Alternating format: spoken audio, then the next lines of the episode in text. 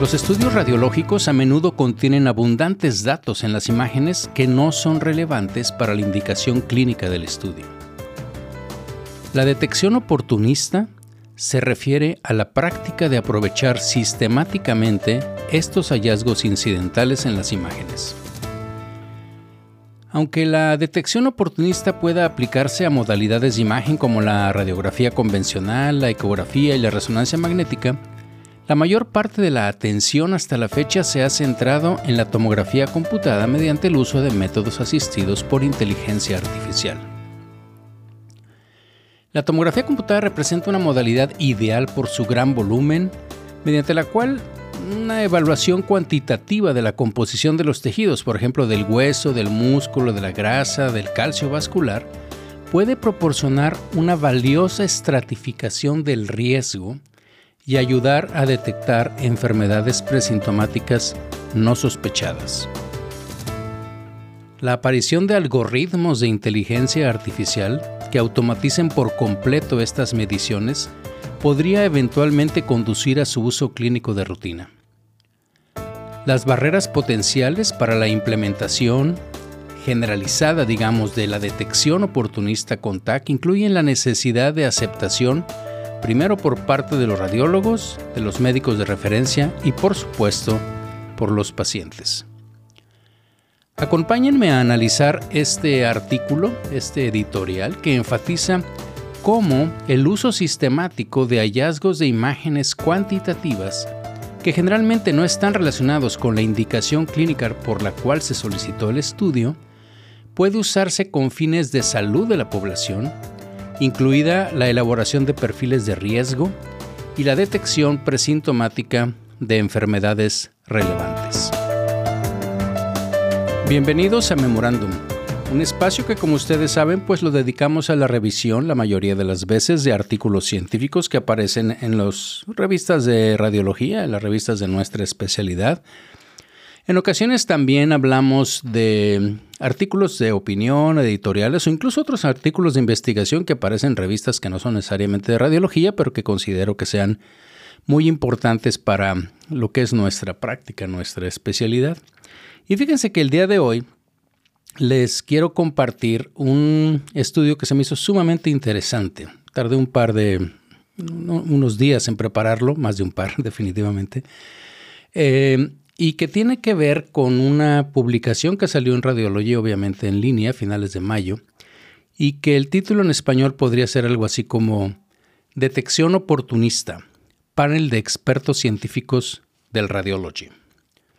Y fíjense que esto es un estudio, o los autores, pues, es, em, como dice ahí su nombre, pues es un panel de expertos. Están personas, eh, radiólogos y médicos del Departamento de Radiología, por ejemplo, de la Facultad de Medicina y Salud Pública de la Universidad de Wisconsin, del Laboratorio de Diagnóstico Asistido por Computadora y Biomarcadores de Imágenes del National Institute of Health de Bethesda, del Departamento de Radiología e Imágenes Médicas de la Facultad de Medicina de la Universidad de Virginia, en Lenox Hill Radiology en Nueva York, de la Escuela de Medicina de Harvard, del Mass General Hospital y también del Hakency Radiology Group. Fíjense que, como les sugiero un poco ahí en el título del podcast, yo, este artículo se me hizo sumamente interesante porque ya he platicado en algunas ocasiones con ustedes sobre la importancia que vamos a tener como especialistas y la especialidad y nosotros como radiólogos en lo que corresponde pues a la, al screening, a la identificación de patología en un momento temprano de la evolución, pero esto ya se está cambiando definitivamente. Yo estoy convencido de que esto va a cambiar incluso la manera como nosotros practicamos la radiología y cómo nosotros como radiólogos vamos a influir en, eh, en la práctica de la medicina. Entonces, como siempre, déjenme ponerles esto un poco en contexto y les, les comento que las notas que tengo preparadas son más o menos eh, extensas. Creo que nos vamos a llevar como, bueno, como en otras ocasiones, como una hora de podcast, pero sí me gustaría que lo vieran o que lo escucharan hasta el final y, y que hagan su análisis y su introspección y obviamente que comentemos sobre todo esto. Pero entonces les digo, vamos, vamos a ver, fíjense, por ejemplo, que De acuerdo con la Organización Mundial de la Salud, pues el propósito de la detección pues es identificar a las personas en una población que es aparentemente sana y que corran un riesgo mayor de tener un problema o una afectación de salud en particular, de modo que se pueda de alguna manera ofrecer un tratamiento o una intervención temprana y por lo tanto reducir la incidencia, eh, por ejemplo, la mortalidad debido al problema y sobre todo lo que afecta a la salud de la población. Fíjense que en la práctica médica en general el término de tamizaje oportunista, eh, más o menos así existe la, la traducción en español, pues se refiere, en medicina, se refiere al ejercicio de la prevención a través de un programa que no está organizado, ¿sí? no es un programa como el de mamografía, sino que es simplemente un hallazgo casual. Y en el ámbito de la radiología, lo que se ha, denominado, como es el título de este editorial y de este podcast, que es la detección oportunista, pues esto se ha utilizado, como les digo, recientemente para describir la práctica de aprovechar sistemáticamente los datos de imágenes que son incidentalmente encontrados a la indicación clínica por la cual se solicitó el estudio. Y ahorita vamos a abundar bastante en esta cosa, ¿no?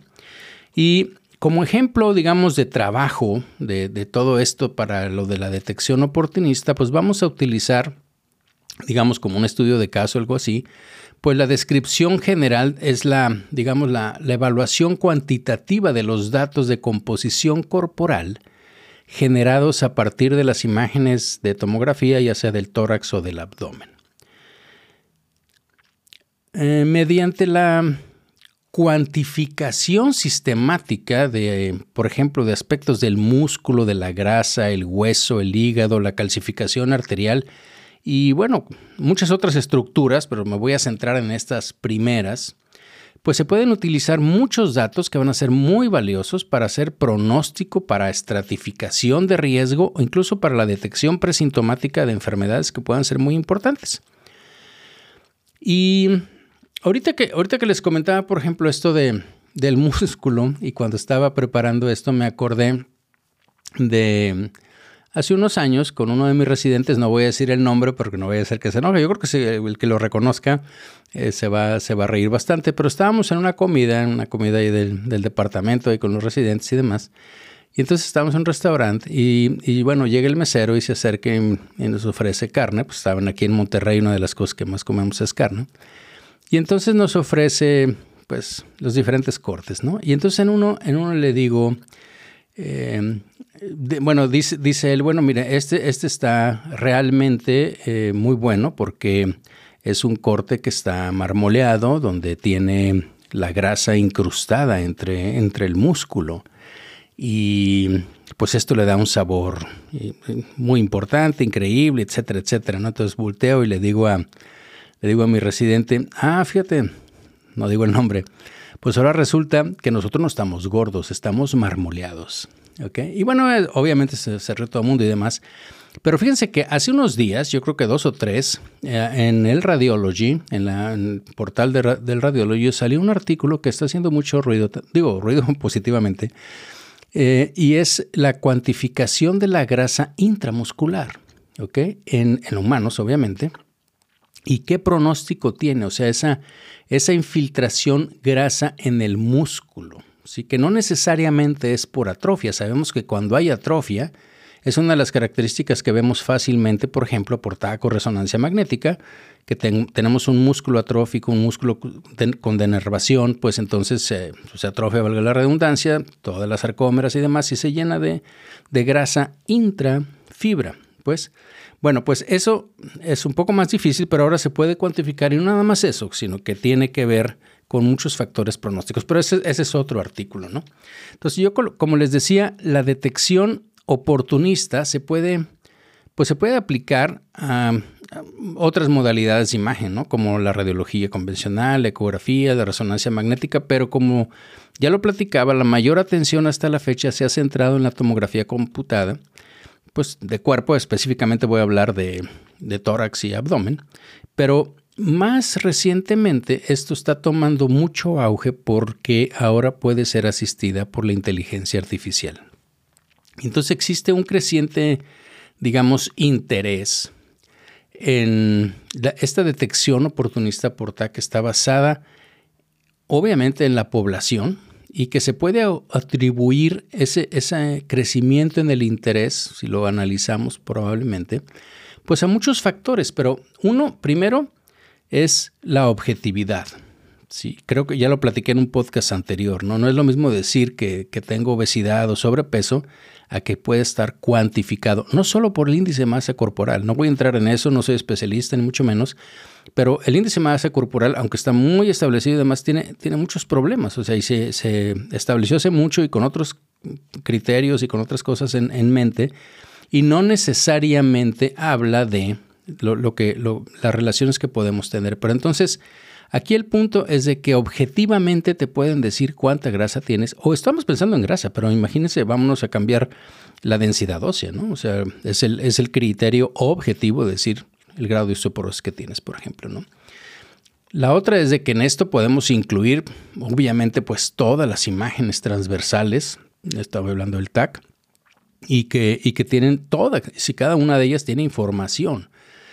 Una, de las situaciones que vamos a ver un poquito más adelante es que esto no es nuevo, obviamente, la cuantificación de grasa, de densitometría, de mm, calcio, en fin, pues eso ya se ha hecho. El, punto está en que, por ejemplo, a mí me tocó participar en un estudio de investigación de esto de, de, obesidad, por ejemplo, en niños, y donde lo que se hacía era un corte, ya sea por TAC o resonancia, pero nada más en, pues a nivel del, del ombligo, por ejemplo, en el nivel del E4, y se, se, medía esto solo en un solo corte. Ahorita, ¿por qué? Pues porque lo tienes que hacer básicamente esa segmentación manual. Ahorita lo puedes hacer asistido con inteligencia artificial, pero ahorita vamos a hablar esa, esa parte, ¿no? La otra es que hay una, digamos, una reproducibilidad bastante buena entre los datos y entre los diferentes proveedores de tomografía computada, porque vamos a ver, es, un, es una uno de los retos importantes en esta parte, la parte técnica, la gran cantidad de tomografías computadas que se hacen cada año. Obviamente, esto no es serendipity, ¿no? Esto es obviamente por el gran valor clínico que tiene. Entiendo, y lo hemos platicado aquí en otros episodios, que se hace abuso y a veces sobreabuso de esta tecnología, pero finalmente en, muchísimos casos, pues obviamente tiene, tiene su aplicación. Entonces hay muchos estudios de TAC en la población en general, ¿no? Y la otra cosa es eh, que obviamente, pues está sucediendo ahorita, es prácticamente el motivo de, esta situación, pues esa es la aparición de algoritmos de inteligencia artificial que pueden, como les digo, reemplazar todas esas herramientas que eran manuales o que eran semiautomatizadas que obviamente son primero, son software muy caro y la otra es que lo más importante yo creo que es consumen mucho tiempo, ¿no? Y rara vez, aunque lo teníamos o puede existir en nuestro sistema de packs y demás, pero rara, vez lo hacíamos como una práctica rutinaria, ¿no?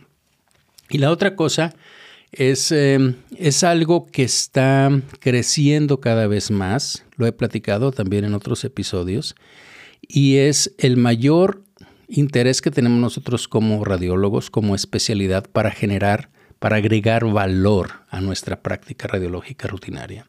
Tenemos que aprender que no nada más es una interpretación o un informe, tenemos que hacer, hacernos visibles, tenemos que hacer cosas que hagan que la interacción del paciente y de los clínicos con nosotros sea con mayor valor. Bueno, el hecho es que las imágenes de Taki, como les digo, bueno, las otras también, ¿no? No, estoy nada más enfocándome en eso, pero ya expliqué el por qué más, pues son inherentemente ricas en datos, ¿no? Más, más allá de, la, de, lo que es la, la, parte de indicación clínica que nosotros tenemos a menudo, que es muy específica, por ejemplo, se pide un TAC, por ejemplo, para diverticulitis, pues obviamente puede, podemos encontrar muchas otras cosas y esto puede tener eh, consecuencias favorables y desfavorables. Hasta hace muy poco, digamos que los aspectos negativos percibidos al encontrar los incidentalomas famosos, pues obviamente es lo que más ha atraído la atención. Ya he platicado en otro par de, episodios también sobre esta cuestión de, de los incidentalomas, específicamente la parte suprarrenal, que es al que más le atribuimos ese, ese nombre o ese apellido, como le quieran poner de incidentaloma, pero obviamente son todos los hallazgos que, tenemos y como dice por ahí, no, bueno, pues como dice la Biblia, el que busca encuentra, entonces si te haces estudios evidentemente te vas a encontrar algo. generalmente lo vemos desde el punto de vista negativo, ¿sí? que nos encontramos algo que no estábamos buscando, no era la indicación del estudio, pero bueno, pues ahora, como les digo, esa parte que estos hallazgos, o a menudo eclipsados por esta preocupación por los daños potenciales relacionados con los hallazgos de, los, de estos incidentales, se encuentran todas aquellas hallazgos que pudieran ser beneficiosos potencialmente. Cuando se aprovechan al máximo, o si se pudieran aprovechar al máximo, se podría argumentar, por ejemplo, un, efecto acumulativo que esté relacionado con todos estos datos de las imágenes de TAC incidentales, todos esos datos que encontramos y que puedan conferir, digamos, un, un beneficio neto hacia los pacientes. Por ejemplo, las enfermedades cardiovasculares, la osteoporosis, el síndrome metabólico, la sarcopenia, que ahorita está muy, eh, pues digamos, si se puede decir, de moda. Pues todo esto, y bueno, el, cáncer en general, ¿no?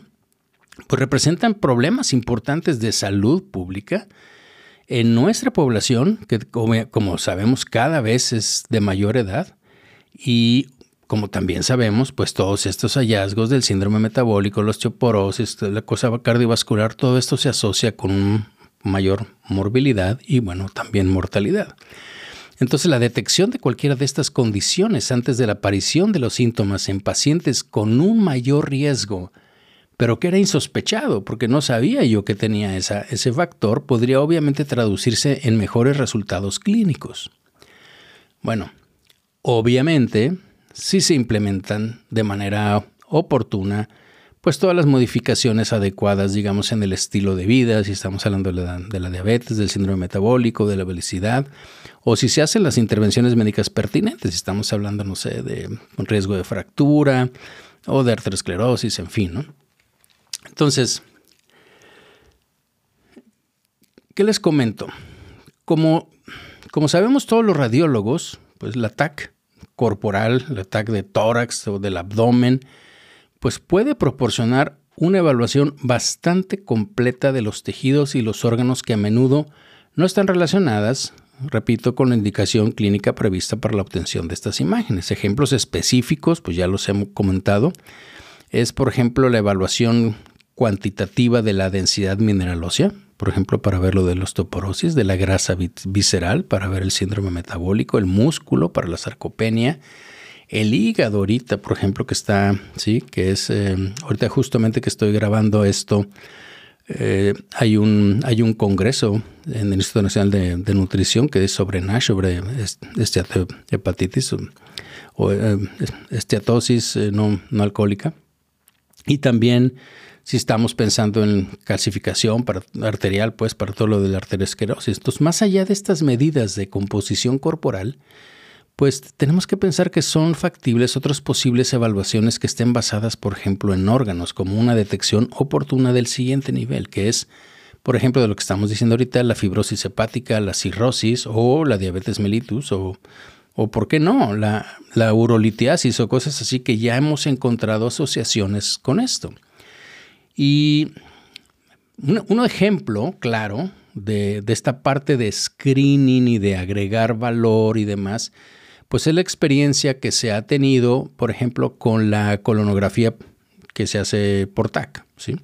para detectar pólipos, cáncer en estadio temprano, que ha demostrado que en esos pacientes, pues haces una detección, mm, digamos, insospechada de osteoporosis, aneurismas de la aorta abdominal, o de cánceres extracolónicos y evidentemente esto tiene un impacto tanto en la eficacia clínica y bueno, si lo vemos desde todos los puntos de vista, o sea, a nivel del sistema de salud también, desde el punto de vista de, la rentabilidad, digamos, por estudio. O sea, hice este estudio que es una colonografía o si quieren aquellos que son de los score de calcio, por ejemplo, para coronaria y en donde pues generalmente se asocia también con tabaquismo, entonces donde tenemos, estamos haciendo un estudio para ver si tiene, si tiene un nódulo pulmonar y encontramos eh, calcificaciones coronarias o viceversa. Si hacemos un estudio de score de calcio y encontramos un nódulo pulmonar que no lo, no lo tenían. No, lo, no lo sospechábamos, pues. Entonces, por supuesto que estas observaciones incidentales también pueden aplicarse pues a todo, ¿no? O sea, les digo, no nada más a, la parte que, que, estábamos hablando ahorita de la colonografía, sino lo podemos usar como los otros ejemplos que les dije ahorita y todas las otras indicaciones que en un momento determinado nos piden. ¿no? Ahora bien, la evidencia que está surgiendo, pues sugiere que esta detección oportunista obviamente por la tomografía computada les digo que es lo que más se hace. Por ejemplo, para osteoporosis y enfermedades cardiometabólicas, utilizando estas herramientas de composición corporal que están asistidas por inteligencia artificial, pues podría cambiar la práctica habitual de ignorar estos datos. Porque esto mejora la eficiencia clínica, obviamente va a ser más rentable. Aunque, ¿Por qué? Porque al final nos vamos a ahorrar muchos costos. Eh, en comparación de ignorar estos hallazgos, ¿no? ¿Cuántas veces, digo, nosotros lo sabemos como radiólogos, hacemos un estudio de un paciente arriba de 60, 70 años y prácticamente decimos osteoporosis, cambios degenerativos, etcétera, normales para la edad, habituales para la edad, esperados para la edad, pero no hacemos más, ¿ok? Entonces, una, una práctica innovadora digamos, este screening, de cribado de esta TAC diagnóstica, es decir, no el oportunista, sino el que se hizo para diagnóstico, que pudiera utilizar estas mismas medidas que ya están ahí, ¿sí? Y podría resultar muy útil, ¿sí? Recuérdense que mm, alguna vez ya también lo platiqué aquí. Una de las cosas fundamentales que sucedió cuando Huntsville pasó de la primera eh, de, digo, de toda esta radiología que teníamos que podríamos llamar, de hecho voy a dar por ahí una plática y a ver si la nombré radiología 3.0, porque la radiología primera, la 1.0, pues fue la de Rongel, la 2.0 fue con toda la digitalización y la 3.0 pues es con todo esto de inteligencia artificial. Pero bueno, esa, es otra cosa. Pero, pero el, punto, el punto de vista es que cuando Huntsville digitalizó esto, lo que tenemos son esos píxeles. Acuérdense que píxel es la abreviación de Picture Element, elemento de imagen. Pero cada, cada píxel en un, en un plano, ¿sí? en una pantalla, no es más que la representación de un voxel, que es un volume element, elemento de volumen. Y ese volume, ese, volumen tiene información, tiene mucha información. Y eso es lo que hemos llamado ya en muchos episodios y hemos platicado de esto, pues es lo que es la radiómica. Entonces, Toda esta información ya está ahí cuando nosotros hacemos el tag por cualquier otro motivo. Entonces creo que estas eh, investigaciones de lo, que se está haciendo, que está empezando pues con, inteligencia artificial, porque les digo, ya, ya había mucho de alguna manera de, de manual, ¿sí? pero todo esto de composición corporal que está pues basada en, la tomografía computada, pues al principio se limitó, como les digo, a métodos manuales semiautomáticos porque, digamos, si queríamos evaluar la densidad ósea, pues poníamos ahí el cursor o incluso había algunos algoritmos que ya te ponían ahí en de más o menos automático las vértebras y te las numeraba y demás, o la grasa o el músculo, etcétera, ¿no? Pero lo importante es que todas estas evaluaciones no, no automatizadas como les digo, que ya se hacían de hace buen rato, pues proporcionaron lo que en investigación y en innovación se llama proof of concept, o sea, prueba de concepto, ¿sí? Y obviamente también se empezó a utilizar esto con valor pronóstico. Y el caso más claro, pues obviamente ahorita nos metemos en más, pero es el, lo que es, por ejemplo, la osteoporosis, ¿no? Este, entonces, hay muchos ejemplos de esto, les estoy platicando estos, pero hay, por ejemplo, lo que, lo que vimos de la atenuación del hígado, la cuantificación de la grasa intraabdominal, esteatosis hepática. Y entonces todo esto, ¿no? Pero el punto es que el desarrollo de estas herramientas de composición corporal con inteligencia artificial totalmente automatizadas para suplentar estos métodos manuales o semi-automatizados, análogos, pues que eran muy tediosos, pues obviamente esto representa un gran avance en esto que se llama la detección oportunista. Los datos que se están publicando ahorita utilizando herramientas de composición corporal, como este que les digo que acaba de salirse del marmoleo del músculo, pues estos ya están totalmente automatizados, no es en una sección, es en todo el abdomen, ¿ok? Y han demostrado pues este potencial Y, esto, bueno, se hizo en muchos pacientes, pero lo podemos hacer en población para, pues para predecir resultados clínicos que pudieran ser obviamente adversos y que pueden incluir todos estos como, pues no sé, los eventos cardiovasculares, las fracturas por osteoporosis, muerte, etcétera, ¿no? Pero bueno, como les decía un poquitín arriba, ¿cuáles son los desafíos para implementar clínicamente esto? Pues algunos requisitos para una, digamos, adopción e implementación clínica de la detección oportunista que esté basada en tomografía computada, pues incluyen lo, bueno, primero, pues la disposición, o sea, la disponibilidad generalizada de algoritmos de inteligencia artificial y que estos fueran completamente automatizados y que pudieran reemplazar todas estas mediciones manuales que, obviamente, pues, digamos, requieren mucha mano de obra y que por eso no se hacen. E, esa es una cosa, ¿no? Además, la generalización de los resultados de, de todas esas cortes, esos grupos de pacientes que representen una digamos, una mayor diversidad racial, étnica, socioeconómica y también la demostración que, creo que es muy importante, lo voy a tocar un, rato, un ratito más cuando hable de factores técnicos, de todos estos entornos técnicos que sean reproducibles, porque en muchos lados se hacen cosas muy diferentes y no necesariamente los hallazgos de un centro pueden ser aplicados por el otro. Hemos platicado ya varias veces de lo que uno de los problemas principales de la de la inteligencia artificial y de, lo, de todos los algoritmos que están saliendo es precisamente su generalización. Sí, porque la manera como entrenas, la manera como el, deep learning aprende, aprende todo esto, eh, de alguna manera, ya lo he platicado aquí, eh, eso entra en un black box y de alguna manera eso encuentra una asociación con ciertas cosas. Y hay veces que no encontramos cómo es que encontró cierta asociación, no entendemos, perdón, cómo es que encontró esa asociación.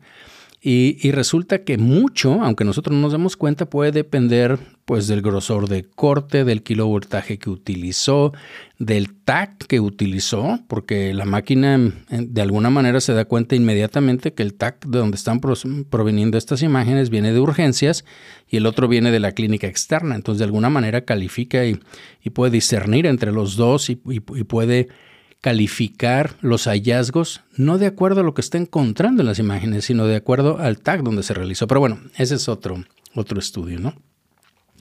Volviendo, volviendo a esto, que es el, problema que les digo de, la reproducibilidad y demás, hay grupos de investigación, de hecho hay uno que se llama OSCAR, que es el, por las siglas en inglés, pero es el Consorcio de Detección Oportunista en Radiología Abdominal, y que es un consorcio de investigación colaborativo multiinstitucional y que están recopilando datos muy numerosos, ¿sí? Eh, muy diversos también y que deberán finalmente permitir modelos de estratificación de riesgo que en un momento determinado puedan ser más sólidos. Ellos están eh, utilizando, como les digo, los datos de los TAC es muy interesante porque de alguna manera se ha, criticado un poco porque dicen, bueno, todos los datos que están utilizando son de bases de datos que ya existen, o sea, obviamente es un estudio retrospectivo, pero por las características de lo que están haciendo, pues imagínense que están obteniendo eh, estudios de TAC de hace 10 años, 15 años y lo están metiendo, alimentando y con algoritmos y demás, pero lo que ellos quieren es, es el seguimiento, ¿sí? O sea, es ver ese paciente que en aquel momento no se le dijo nada, pero que tenía osteoporosis, que tenía esteatosis hepática, etcétera, que ahora sí lo puedo identificar, cuantificar y demás.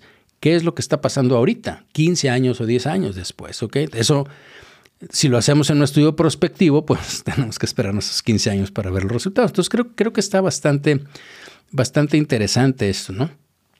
Pero Digamos que además de esto, analicemos otros desafíos para la, implementación de esta detección oportunista y, pues sin duda, uno de ellos, quizá el más importante, pues es la aceptación de esta inteligencia artificial y de todo este entorno que lo estoy platicando, pues por parte de los radiólogos, de los médicos que nos refieren a los pacientes y de los propios pacientes. ¿Ok?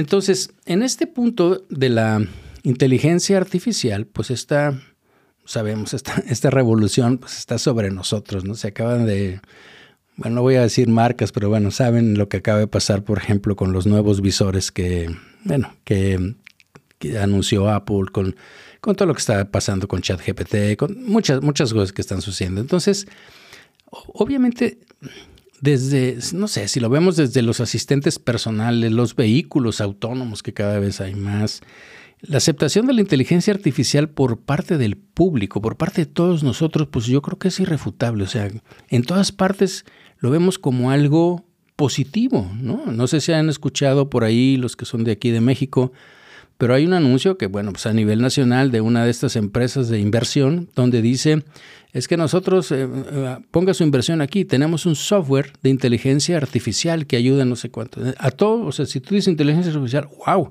o sea, como que sí, es, es muy bueno, pero en el ámbito médico, la comprensión del público sobre la aparición y el uso de herramientas de, inteligencia artificial, eh, bueno, del público y de la parte médica no está tan clara, ¿no? En radiología, por ejemplo, en particular, pues obviamente es una especialidad que se ha beneficiado, como todos sabemos, pues de los avances en el reconocimiento, el procesamiento de imágenes, y estas dos áreas, o sea, reconocimiento y procesamiento, pues son las que han logrado muchos avances en la aplicación de algoritmos en todo esto del aprendizaje automático, del deep learning, ¿no? Y por otro lado, como sabemos y lo hemos platicado ya aquí en otros episodios de Memorándum, pues el crecimiento explosivo y la dependencia que tenemos de estas imágenes de TAC, sobre todo en las últimas dos décadas, pues ha dado como resultado una gran cantidad, como les digo, de datos digitales y esto crea una, pues una oportunidad para aplicar estos algoritmos de aprendizaje automático para obtener un conocimiento que sea, digamos, mayor, ¿sí? De lo que podríamos nada más con los puros datos adquiridos de las puras imágenes. Ya cuando completamos y, analizamos y el software y el algoritmo nos puede ayudar mucho en eso, ¿no? Abre, digo, toda esta gama de, de posibilidades de lo que es este tamizaje o escrutinio o screening oportunista, ¿no? Pero tomemos en cuenta lo siguiente. Actualmente los radiólogos, pues nos enfrentamos con largas listas de estudios que no hemos leído todos, con presiones cada vez más crecientes para interpretar los estudios en tiempos de respuesta más cortos, cada vez se necesita esto, incluso solicitudes que, que, nos están pidiendo ya disponibilidad de 24 horas, creo que eso es una realidad prácticamente en todas partes. Lo que sucede es que el personal de radiología, nada más el radiólogo, todos los técnicos todo lo demás, pero específicamente el radiólogo, la radióloga, están luchando para satisfacer estas demandas y esto está provocando, créanme, agotamiento, disminución de bienestar y es una de las cosas que también lo toqué en alguna vez un poco eh, no tan profundo en uno de estos eh, episodios de Memorándum, pero créanme que es una preocupación importante. Entonces, Piense nada más la posibilidad de agregar más información para que los radiólogos transmitamos en nuestros informes, en particular aquellos hallazgos oportunistas que ni siquiera fueron solicitados por el médico de referencia, pues obviamente va a tener el potencial de que sea rechazado por, digamos, para ponerlo así abstracto, por la comunidad radiológica. Pero si esta información adicional se puede obtener, por así decirlo, e incorporar a los informes de una forma que fuera totalmente automatizada, yo creo que la probabilidad de éxito de esto, yo creo que podría ser, debería incluso ser mucho mayor. Los radiólogos también deberemos estar seguros de que existe, ¿por qué no decirlo?, ¿no? un reembolso adecuado para compensar todo este gasto de incorporar estas tecnologías de, inteligencia artificial en las detecciones oportunistas, porque todo esto va a costar. ¿sí? los datos del tag están ahí, el tag ya está, pero el análisis de todo esto, la combinación con todo lo demás, créanme que eso no va a ser fácil y tampoco va a ser gratis. Entonces el buscar e incorporar rutinariamente toda esta información obtenida de la detección oportunista yo creo que los radiólogos podemos posicionarnos como impulsores de la salud de la población.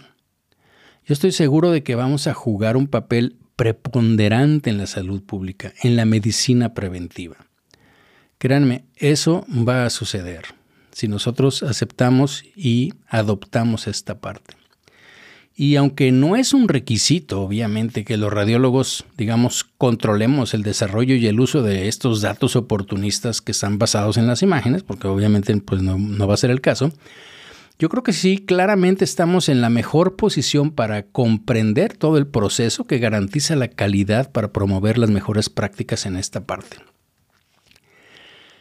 Si los datos de, estas eh, imágenes o de estos hallazgos oportunistas, imagínense que se pueden incorporar con todos los flujos de datos que están alojados en almacenes como, me refiero a almacenes de datos como eh, patología, toda la parte genética, el genoma, todos los, los análisis de laboratorio de cada paciente, pues los radiólogos podremos posicionarnos de una manera única en el centro de la atención médica moderna. De eso estoy convencido. Pero bueno, veamos el otro aspecto. Los médicos de referencia. Pues ellos también pueden, de alguna manera, por decirlo así, representar obstáculos para la aceptación.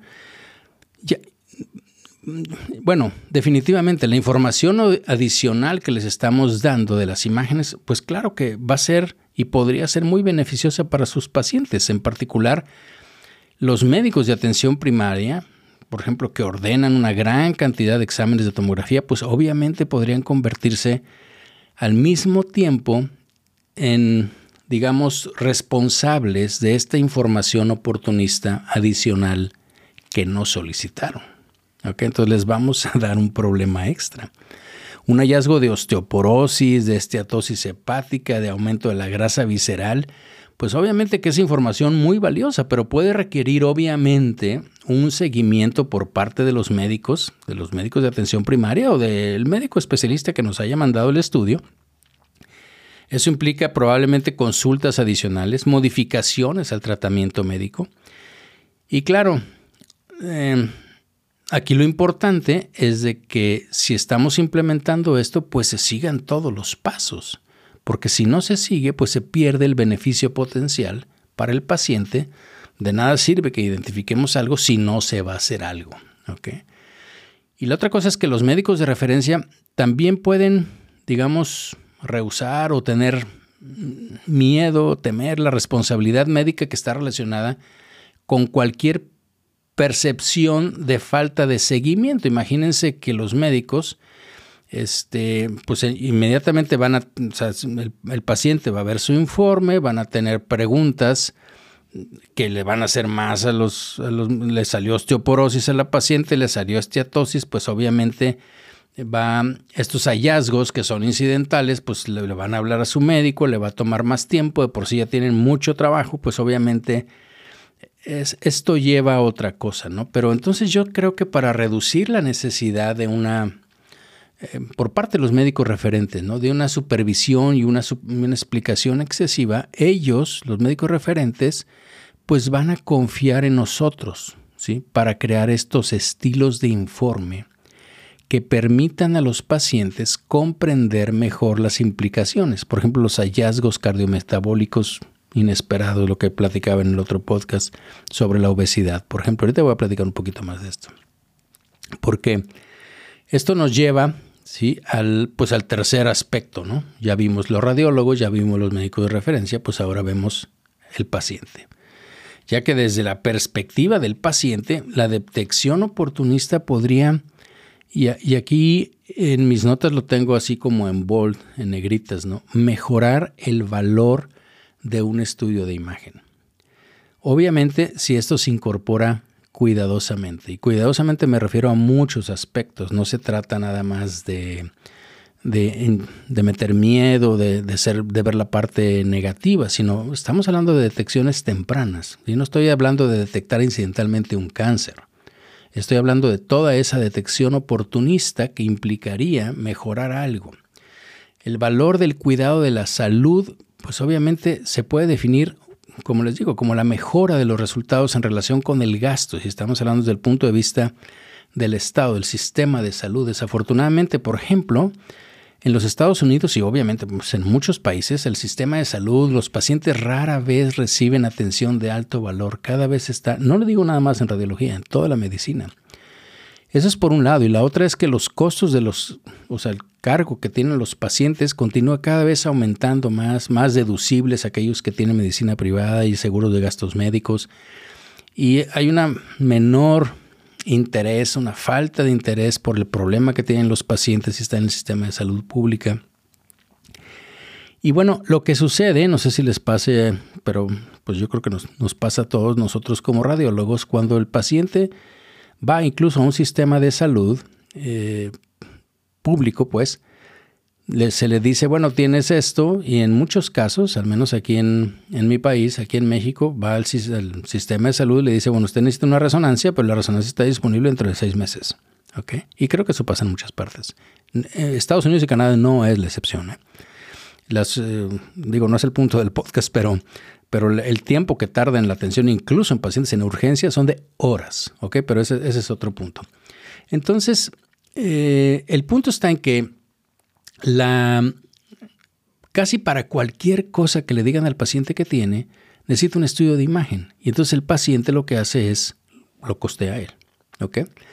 Entonces, si nosotros pudiéramos darle más valor a eso, o sea, o la percepción que él tiene, pues entonces pensemos, por ejemplo, la detección oportunista con todos estos datos predictivos para una pues una mejor estratificación de riesgo, detección temprana de enfermedades que no estaban sospechadas y que fue obviamente más allá de la indicación del estudio, pues esto puede ayudar, digamos, a reequilibrar la ecuación de valor, como les digo, a favor de los pacientes. Estamos hablando de la perspectiva de los pacientes. Pero hay un problema, bueno, hay varios, pero un problema es que esta información debe entregarse en un formato que sea fácilmente digerible. El informe radiológico actual está diseñado para satisfacer la necesidad de los médicos de referencia, no de los pacientes. Y a menudo nosotros entregamos un informe que está repleto de toda esta nuestra jerga técnica los pacientes, como ya sabemos, todos leen los informes.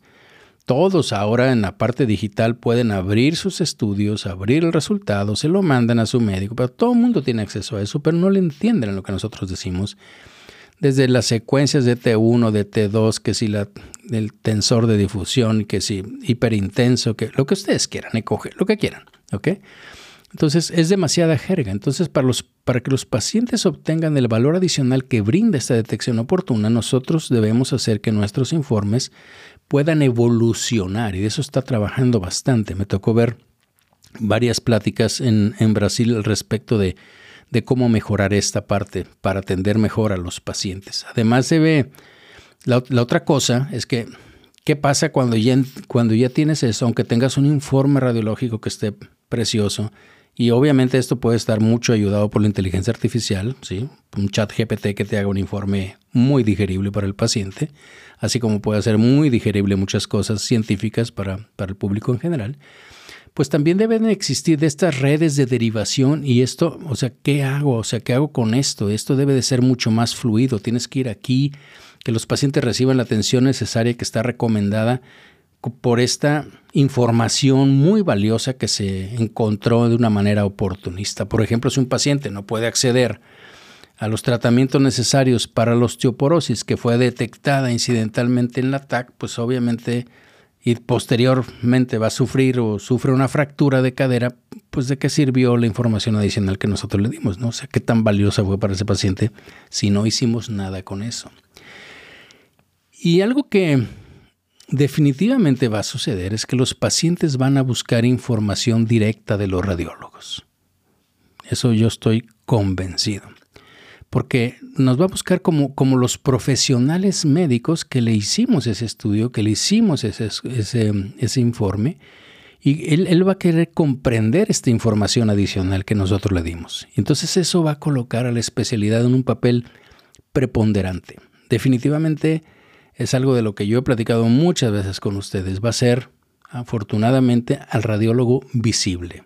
Y tenemos que estar preparados para eso. Por eso el título del podcast va a cambiar la forma en que practicamos la radiología. Esto créanme.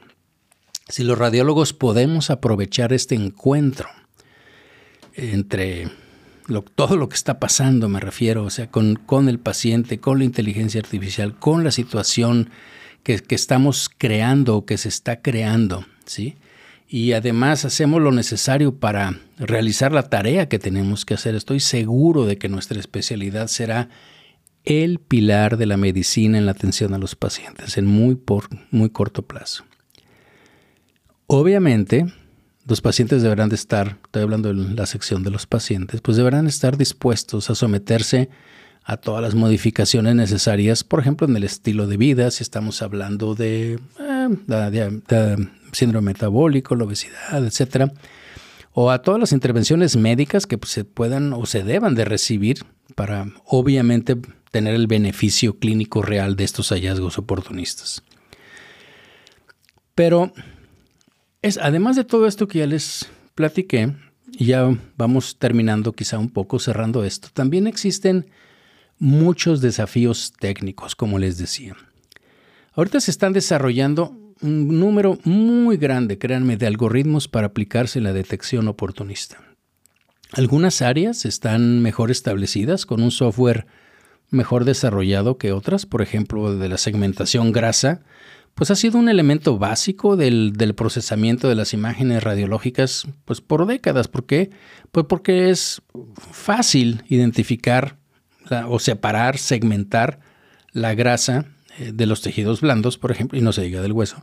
Pues en las imágenes de TAC, incluso también se puede hacer fácilmente en las imágenes de resonancia magnética, ¿no? Y esto está algo, es algo que, como les digo, está bien estudiado. Alguna vez participé en un protocolo de esto la segmentación muscular pues también está muy bien establecida, es fácil, funciona muy bien al evaluar tanto la parte de la masa muscular, la densidad, lo que les decía, pero debido a que la mayoría o la mayor parte pues de la literatura sobre la cuantificación grasa, por ejemplo, el músculo, eh, fue antes de lo que es la, ahorita el, deep learning o la inteligencia artificial, pues la mayoría de los análisis de los resultados que tenemos, incluso de los outcomes y todo eso, se realizaron, como les decía, en una sola sección de la imagen abdominal.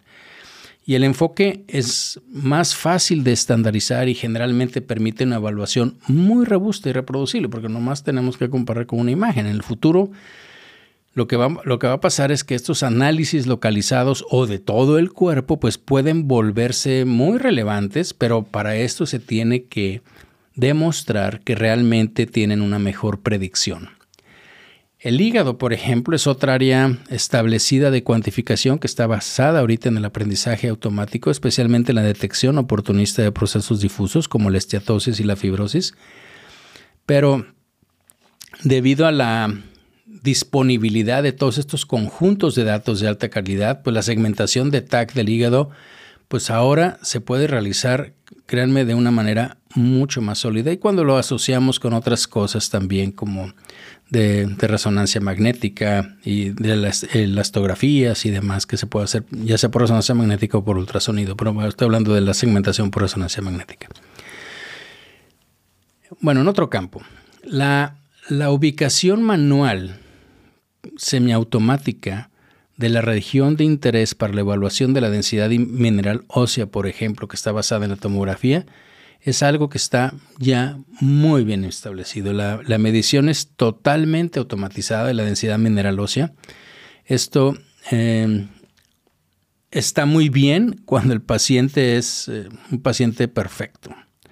Pero el desafío, créanme, para esta automatización, incluso con inteligencia artificial, por eso estoy hablando de los desafíos técnicos para aplicar todo esto, es si tenemos escoliosis, si tenemos cambios degenerativos, fracturas por compresión, variantes anatómicas, todos estos problemas relacionados también, por ejemplo, con el posicionamiento del paciente, ¿no? Porque no todos los pacientes pueden estar exactamente posicionados igual. Si nos pasamos, por ejemplo, a la evaluación de la placa aterosclerótica, pues ya sea en el tórax o en el abdomen, también se han investigado para, obviamente para su uso oportunista, ya lo platicaba, como el score de calcio y demás, una forma rutinaria, incluida en, el, en la parte aórtica, en las arterias coronarias, ya sea con sincronización o ya con los nuevos tags sin sincronización del electrocardiograma. Pero el software de detección oportunista tiene que, el futuro, hay algunos que están, obviamente ya hay varios, pero los, si lo vamos a hacer con inteligencia artificial debe de adaptarse a todas un reto que les decía a todas estas diferencias entre los proveedores y los centros de las imágenes. Los resultados generados por inteligencia artificial en TAC deben demostrar que son, como les digo, generalizables a través de varios parámetros de adquisición del scan y de la reconstrucción, la colimación, el grosor de la sección, entre otras cosas que son variaciones técnicas y cosas aleatorias que, como les decía, el lugar del TAC, etcétera, la obra en la que se hace el TAC, en fin. La puntuación, por ejemplo, de, una placa arteriosclerótica que está basada, que se realiza tradicionalmente en secciones de 3 milímetros, pues obviamente puede cambiar si la hacemos en un TAC que se hizo para otra cosa, ¿sí? que si lo hacemos totalmente automatizado. Acuérdense que, es un TAC o es un, hallazgo de calcificación coronaria, pero no en un estudio no, para, para score de calcio, sino en un estudio para tórax de otra cosa o de abdomen y que alcanzó a salir algo del corazón, en fin. Entonces em, puede haber secciones más gruesas, más delgadas, y todo esto tiene que, bueno, por ejemplo, eh, el kilovoltaje, el miliamperaje, o sea, todas estas cosas son las que tenemos que en un momento determinado ir estandarizando. ¿sí? y la otra cosa también, que tanto en TAC como en resonancia, los artefactos, créanme, pueden afectar negativamente la, la cuantificación y incluso el reconocimiento por parte de los eh, algoritmos de, inteligencia artificial. ¿Por qué? Pues porque fueron entrenados para situaciones normales, digámoslo así. ¿no? Y otro aspecto muy importante que se necesita son la normatividad de las métricas, de estos datos que tenemos eh, basados en la composición corporal. Estos datos que, nosotros tenemos, tenemos que hacer una conversión de las mediciones en puntajes estadísticos.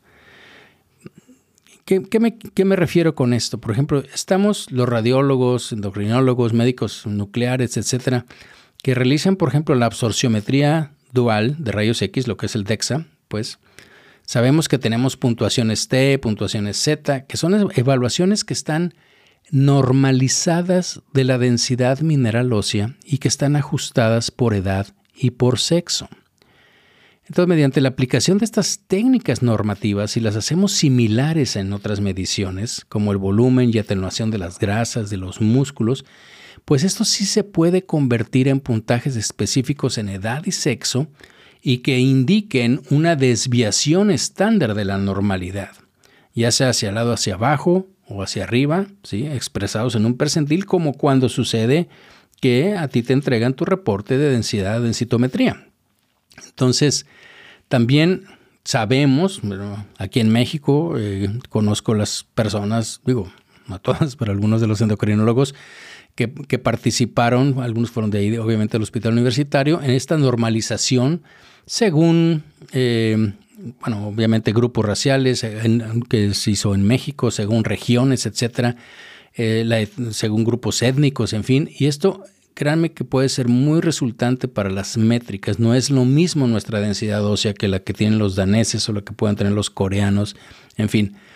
Entonces, esta normalización, créanme que va a ser un, un gran desafío si lo queremos hacer nada más con grupos pequeñitos, o sea, nada más en mi hospital, en mi pedacito, pero puede abordarse mediante la recopilación de todos estos datos de instituciones, incluso de países, como el, el ensayo Oscar que les decía, que, bueno, las siglas en inglés es Opportunity Screening Consortium in Abdominal Radiology, que es un consorcio eh, de screening oportunista en radiología abdominal. Y bueno, ahí, ahí puede, se, va a crear todo ese repositorio para que los sistemas comerciales de inteligencia artificial pudieran en un momento determinado preparar estos informes gráficos bien formateados, con imágenes de control de calidad, resúmenes tabulados de los resultados, al igual que, lo que hacemos, por ejemplo, o lo que recibimos de la ecocardiografía, de las pruebas de función pulmonar, incluso eh, con el tiempo y obviamente con el aumento del rendimiento del software, pues es muy probable que haya muchos informes que estén generados por inteligencia artificial que no requieren más ediciones por parte de nosotros, así como, como por ejemplo se entregan los, los informes de DEXA, ¿sí? o sea, del informe de densitometría, prácticamente lo que dice la máquina es lo que te entrega la impresión. En fin. Entonces, como dijimos, estos informes que están generados por inteligencia artificial, ¿qué es lo que va a pasar? Pues bueno, van a alargar, ¿sí? Obviamente los informes radiológicos ya existentes, lo que va a generar obviamente una sobrecarga en la información para el médico remitente y la que tenemos que revisar nosotros. Entonces, ¿En qué se está trabajando? Como les decía, pues en los informes estructurados, en buenas presentaciones gráficas, que obviamente creo que esto puede mejorar el, problema. Y, y, créanme que hay cosas así muy, muy interesantes que se han presentado con esto, lo podríamos ver pues en otro podcast. Entonces, ¿qué más hay? Bueno, eh, hay muchos obstáculos reglamentarios, en este caso en particular del artículo o del editorial este, pues de, Estados Unidos, de la FDA, eh, que, bueno, muchas cosas, por ejemplo, de pago, de cómo, de cómo se puede, pero ya me, ya me llevé el tiempo que normalmente utilizo en un, en un podcast. Probablemente lo podríamos revisar después. Sobre todo me interesaría si ustedes quieren ver cómo se clasifica la FDA los diferentes algoritmos, porque en general los, los clasifica como un dispositivo, ¿sí? como si estuvieran o estuviéramos desarrollando un dispositivo las compañías. Pero um, hay varias, variaciones, valga la redundancia, varios tipos y sobreposiciones de esto. Pero bueno, para no extenderme, pero si quieren de alguna manera y ven algunas aplicaciones específicas, pues me lo hacen saber. Entonces, digamos que para concluir, la detección oportunista sistemática ofrece un gran potencial para agregar valor a los servicios de imagen que los radiólogos nos brindamos, pues de hecho ya lo brindamos a nuestros pacientes. Pero como, como, como se analiza en esta, en esta revisión, existen muchos desafíos, muchas barreras para la implementación clínica que primero debemos de abordar adecuadamente para que esto se haga una realidad. Bien, pues esto es lo que les quería comentar hoy. No sé qué les parece, eh, analícenlo, platíquenlo. Como siempre, agradecería muchísimo si ustedes me hacen sus comentarios sugerencias en las diferentes plataformas, redes sociales, o en la página de memorandum.mx, en el correo de memolizondo.memorandum.mx. Por favor, háganmelo saber en el canal de YouTube también. Y con eso, bueno, enriquecería mucho y podría ir también viendo si quieren que abordemos alguna otra cosa en este respecto o en alguna otra que ustedes quieran que platiquemos. Entonces, muchísimas gracias por su atención y nos escuchamos en la próxima.